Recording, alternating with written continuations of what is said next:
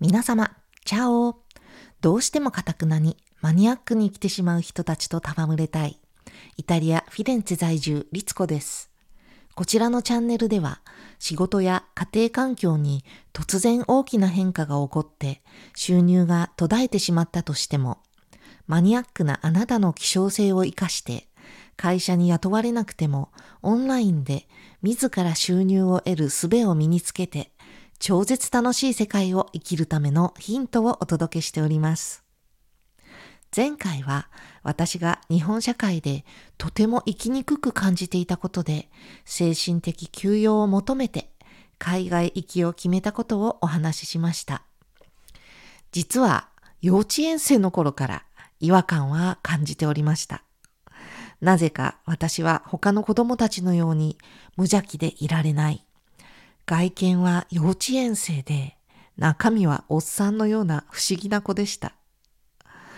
何事も効率よく器用にこなすことができたのですが、意図せずそれが誰かの目障りとなって、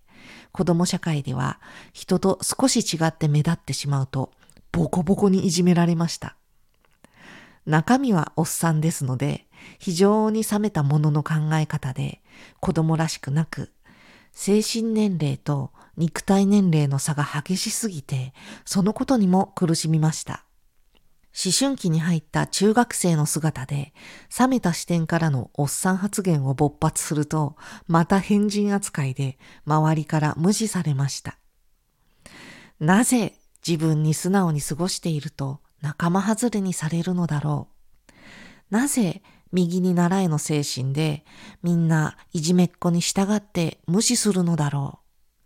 う。なぜ先生に相談しても逃げるように聞かなかったことにするのだろう。私は日本で生まれたのに、まるで自分は外国人かのように感じていました。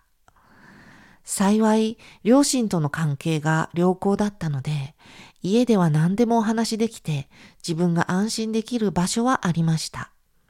ただ、小学校、中学校9年間を同じメンバーで過ごした外界との関係は難しく、一匹狼状態でいる方が楽で、ただただ中学卒業の日を待ちわびておりました。私は高校で自分と同じレベルの新しい友人たちとの生活が始まって、やっとのことで自然体で羽を伸ばすことができました。その後は好きなことを追求することに夢中になっていたので、とても楽しく過ごしていたのですが、また会社に入って窮屈な人間関係の中で苦しみました。はっきりとノーと言える日本人である私は、明らかに日本社会では浮いている空気が読めない KY でした。時にはお世辞や上司の顔色伺いなども必要な社会で、それができない私は全く会社勤めに向いてないことに気がつきました。組織に属することが苦手なのであれば、これからどこに行っても問題は勃発するだろうということで、私は精神的に窮地に立たされました。つまり、私はどこに属さなくても働けるくらい、強烈な個性をもっと際立たせて、独り立ちできる何かをつかまなければ、フリーランスとして働けないということです。あの頃の私には、自分に何ができるのかさっぱりわかりませんでした。だけど、自営業の家で育ったので、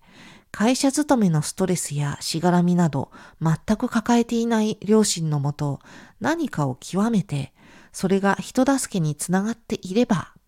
別に会社員じゃなくても生活していける世界があることだけは分かっていました。別に焦ることはないのです。これからいろんな世界を観察して自分が何ができるのかを見極めていけば良いだけです。こうして日本を出る決心をした頃、やっと精神年齢と肉体年齢が一致している感覚を得ることができました。